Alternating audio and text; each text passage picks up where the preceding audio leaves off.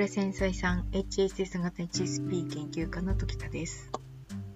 2月の上旬、まあいろんなところでニュースになってるかもしれないですけど、あの中学受験のピークがこの1週間に固まってましてですね、こううちもあのそおいそれと簡単にはするっと決まったわけではなかったので、あのちょっと苦しかったりこう泣きたくなったり、えー、悔しかったりっていうようなちょっとこうアップダウンを経験しましたがななんとかあの無事に終わりました。えっと、受験を経て毎回、まあ、私あの長男次男と3人子供がいて、えっと、3人ともそれぞれ受験してきたわけですよね。その彼らの受験のたびに自分の中にあるこだわりですねにと戦うっていうことがこう必ず出てきます。あの年とともに減っていくんだろうななんて簡単に考えてたんですけどいや全然減ってない減っていかないっていうあのさすがに諦めることはできるんですけどやっぱりその強い強いもの進歩みたいなここれ、この後ろ盾があったら、この学歴があったら鉄壁みたいな風な学歴にしがみつきたくなるっていうのは、そんなに変わらないなっていう風に思いました。なので、えっと、三男の学校選びに関しても、ちょっとやっぱりいろいろ迷うところはあって、よく最近言われてるじゃないですか、子供が6年間幸せな、うんと、楽しい学生時代を送れるようにっていう風に思って、こう超一流校御三家とかね、超一流校への志望をしなくてもいい中学受験が流行ってるみたいな感じの言い方なのかな。そういう、こう、それでもいいって思う気持ち、もちろん私にもあるんですけど、それでもやっぱりちょっと子供の成績が伸びてくると、あ、もしや、もうちょっと上いけるんじゃないかみたいな風な欲が出ますね。その欲っていうのは何なのかって言ったら、子供にはちょっと合わないかもしれないけど、あの、ここに受かったよって言ったらみんなが、わあ、すごいねって言ってくれるとか、その、そこの卒業生だよって言ったら、だろう、子供がちょっと、なんでしょう、こう、自信を持てそうとか、えっ、ー、と、ネームバリュー使えそうとか、そういう、こう、横島なというか本質的じゃないことにももちろん翻弄されますし、まあ、その前提になってるのは、まあ、6年間しっかり勉強してくれるとか、あの、充実した学生生活が送れるとか、こう、いじめがないとかですね。えっ、ー、と、あとやっぱり大学に、えー、きちんと、ある程度面倒を見て入れてくれるみたいな風な、まあ、流れを作ってくれるって感じですね。そういうようなことも望みつつも、まあ、あの、様々なことが欲しくなっちゃうわけです。それで、あの、子供たちの受験のたびに、この子が幸せなのはこの学校だけど、でも、私の欲としてはこっちに入れたい、みたいなので、まあ、内心バトルですね。えー、ところが面白いことにですね、子供たちの受験を毎回見ていて、子供たちってなんかこう、親に気を使うところもあるみたいね。お母さんこういう風に言ってるから、こっちを死亡しといた方がいいかな、みたいな風に思ってるところにはいかないんです。っていうか、落ちるんです。それで、うん、面白いことに、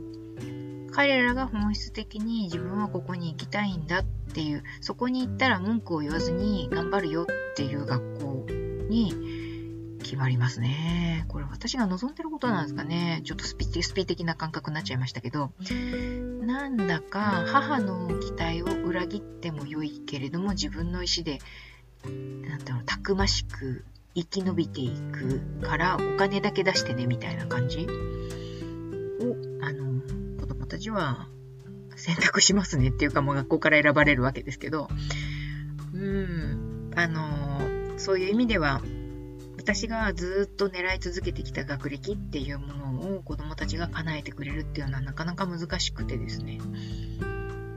まあ、しょうがないかな、みたいな気持ちになるのが、あの、記念の機会に毎回起こります。まあ、今回ですね、大学受験、次男が大学受験をまだこれから今、2月なんですよね、大学受験って結構、あの、本番が。1月の共通テストから2月の私立の受験まで結構長丁場でありまして、えー、そこが終わるの2月いっぱいぐらいまでかかりますかね。と、三男の、えー、中学受験はもう短期決戦で、えー、1月の前受け、埼玉とか千葉県とかの前受け受験っていうのがあるんですけど、その前受けの、まあ、こう、力試しをしてですね、力試しをさせてもらった後、超本腰が入るっていうふうに思ってたんですけど、意外とそこもですね、割とゆるく勉強しててですね、あれこんなもんなんだっけっていう感じでした。そこでももうちょっと、ちょっと諦めなきゃいけないのかな、私。私のやり方が間違ってたのかな、みたいな。子育てちょっと間違えたのかな、みたいな風な気持ちになったりすることもあったりとかですね。なかなかアップダウンの激しい1月2月です。はい。えー、まあ寒いですけれども皆さんどんな風にお過ごしでしょうか？私ちょっとあの、一段落ついたところもあって少し、えー、余裕を持ってお話しできる、えー、日がやってきたなっていう風に思います。とメールいただいてまして、あのえっ、と、これはあの質問とかじゃないんですよね。とたまにあの、会う、えー、お友達がいて、その方は結構いつも辛そうに見えてたそうなんです。で、お話を聞いていると、人と比べたり自分責めの思考で落ち込んでたりして、自分と似てるなっていうふうに思ってたそうなんですね。でも自分もいっぱいいっぱいだったので、まあ、聞き役、ちょっとしたこう立ち話とかっていう風な感じでスルーしてたようなんですけれども、えっ、ー、と、それでもご自身があのメルマガとかを読んで、本とかメルマガとかを読んでなのか、なのだと思うんですけど、自分のことが分かってきて、自分が救われた文章を、あの、その方と共有して、えー、くださってたそうなんですね。で、えー、昨日その方と会った時に、その方の、そのメールをくださった方の LINE で気持ちが楽になってきて、その、ちょっと、こう、やろうと思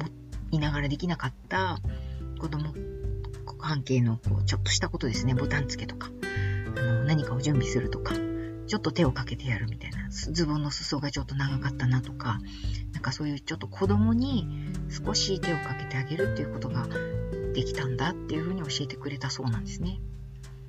で、あの、人と会うと疲れちゃうよねとかっていうようなことを共有したそうなんです、会った時に。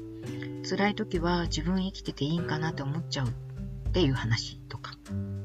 あと友達が少ないんだよねという話とか。まあ、本当に仲のいい友達っていうか、本当に心の底から話せる友達っていうことなんでしょうね。